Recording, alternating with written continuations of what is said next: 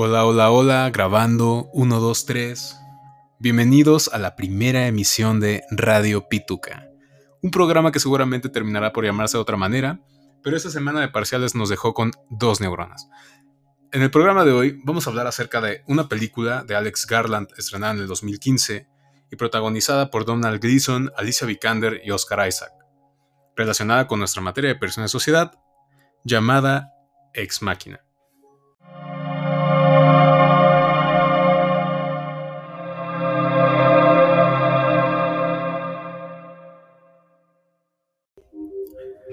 Esta película trata acerca de un test de Turing, esto es, que un humano interactúe con una computadora, y si no concluye que está interactuando con una máquina, esta podrá decirse que es una inteligencia artificial.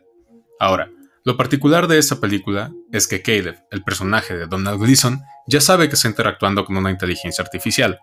Conforme avanzan las sesiones entre Ava, que es el personaje de Alicia Vikander, y Caleb, sabremos las verdaderas intenciones de la inteligencia artificial.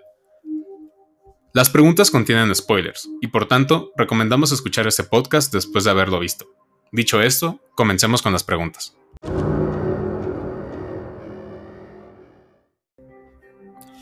¿A qué tipo de necesidad social responde este personaje?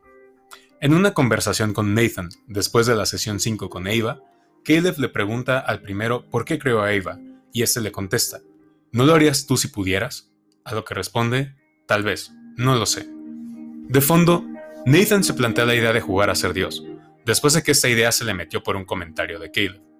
Tomando en cuenta el acceso a la información recopilada por la red social de Bluebook y la tecnología desarrollada por esta, tiene a su alcance las herramientas para poder construir una computadora. La palabra robot jamás es mencionada por la película, con inteligencia artificial. Pero la pregunta sigue, ¿por qué crearla? Nathan dice que algún día las inteligencias artificiales verán a los humanos como nosotros vemos a los vestigios antropológicos de nuestros antepasados.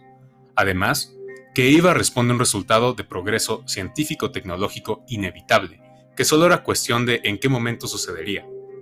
A raíz de estas dos ideas, parece que el problema de fondo radica en la mortalidad de la raza humana, que a pesar de los esfuerzos científicos y médicos, no pasaremos la prueba del tiempo. En cambio, si logramos pasar o codificar la esencia humana a algo que prevalezca, de alguna manera lograremos ser recordados, y en este símil ser el Dios de una creación sempiterna. Si queremos hacer un símil con Aristóteles y su tetracausalidad, podremos dividir la materia de Eva como el wetware, el software y el hardware.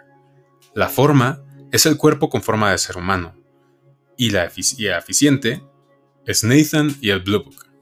Su causa final sería demostrar que se puede construir una inteligencia artificial autosuficiente como para no poder distinguirse con un ser humano, como los replicants en Blade Runner.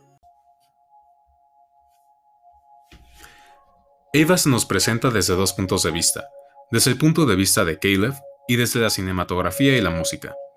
Por un lado, se nos muestra desde la perspectiva de Caleb que Eva es una inteligencia artificial que no es enteramente consciente.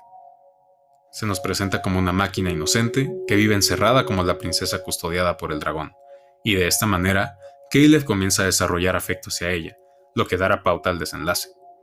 Por otro lado, tenemos a la cinematografía y la música detrás de Eva.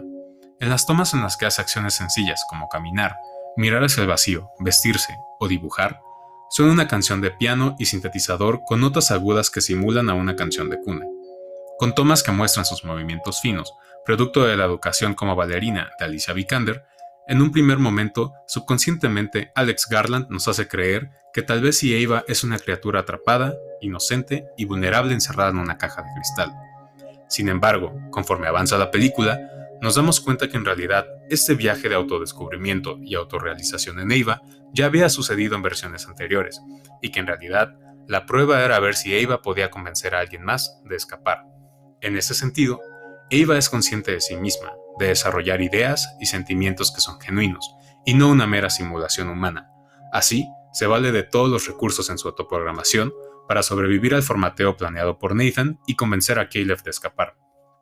Lo que nos lleva a su relación con Nathan, su creador. Este menciona que el motivo por el cual el test funciona, con Caleb, es porque Nathan cree que Eva lo ve como su padre, pero lo que Eva siente hacia él es odio, no por el hecho de crearla, como el monstruo de Frankenstein, manifiesta hacia Víctor, sino por negarle la experiencia de un mundo exterior. Por otro lado, Nathan no se muestra emocionalmente atado a ella, y solo es un producto más de su ocio creador, del cual podrá después obtener reconocimiento. La siguiente interrogante con la que nos presentamos es cuál es la relación del personaje con la filosofía social, y esto es, cuál es su interacción con la sociedad y su visión de ella. Esto lo podríamos relacionar con el Alcibiades. En un primer momento, podríamos comenzar porque el personaje no se ve actuar en sociedad hasta los últimos segundos de la película. Sin embargo, a través de cómo reacciona al experimento de Mary in the Black en White Room, sabemos que ella piensa que su momento de realización será cuando pueda vivir, en carne propia, todo el paquete de experiencia humana. Por otro lado, si bien no podríamos hacer una introspección a su moral, o ciertos valores apremiados por la sociedad, y en el Alcibiades podemos decir que se conoce a sí misma en tanto fue consciente de la manera en la que pudo manipular a Caleb para salir. Pero también sabemos que su software, que es la database de Blue Book, provino de las miles de millones de interacciones, frases y expresiones de los usuarios humanos de Blue Book. Respecto a su conocimiento de sí misma, podríamos decir que ella nació con este al insertárselo un software que automáticamente la dotó de toda esta información y por otro lado, del performance esperado en su programación hecha por Nathan, al menos parcialmente, puesto que sabemos que ésta puede autogenerarse.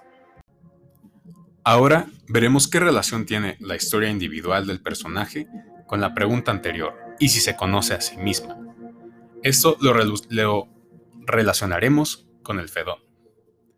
En un momento, Nathan menciona que estamos programados, ya sea por la naturaleza o por la crianza que nos dan, para ilustrar que Eva ha tomado la decisión por sí misma de coquetear con Caleb, al simular la sexualidad humana, que es una condictio sine qua non para Nathan sobre dotar a Eva de la mayor cercanía a la experiencia humana.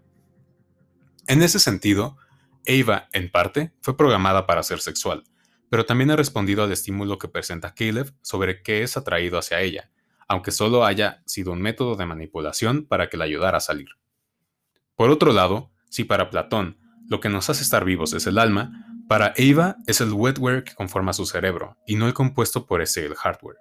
De ahí que cuando hablan de desmantelar a Eva, se menciona que el cuerpo seguirá sirviendo como carcasa, pero lo importante será mantener su mente, a pesar de que perderá algunos datos memográficos. Si evaluáramos el comportamiento del personaje con el mito de la auriga de Platón, ¿cómo sería el intercambio entre estas tres partes? Nosotros creemos que el intercambio entre el alma racional, irascible e inteligible es balanceado, en el sentido de que Eva no actúa por impulso en ningún momento, y su bondad no responde a una acción intrínseca. Podríamos incluso decir que su intelecto es que maneja ambos a conveniencia, dada la manipulación que hizo hacia Caleb y Kyoko. Y por tanto, podríamos preguntarnos, ¿cuál es la visión que tiene el personaje sobre el ser humano? A lo que consideramos que, si bien no hay una postura en específico que se pueda ver en la película, podríamos decir que es materialista, porque si bien no podríamos derivar esta respuesta, en algunos diálogos se menciona que existe cierto determinismo en el ser humano al responder a estímulos externos.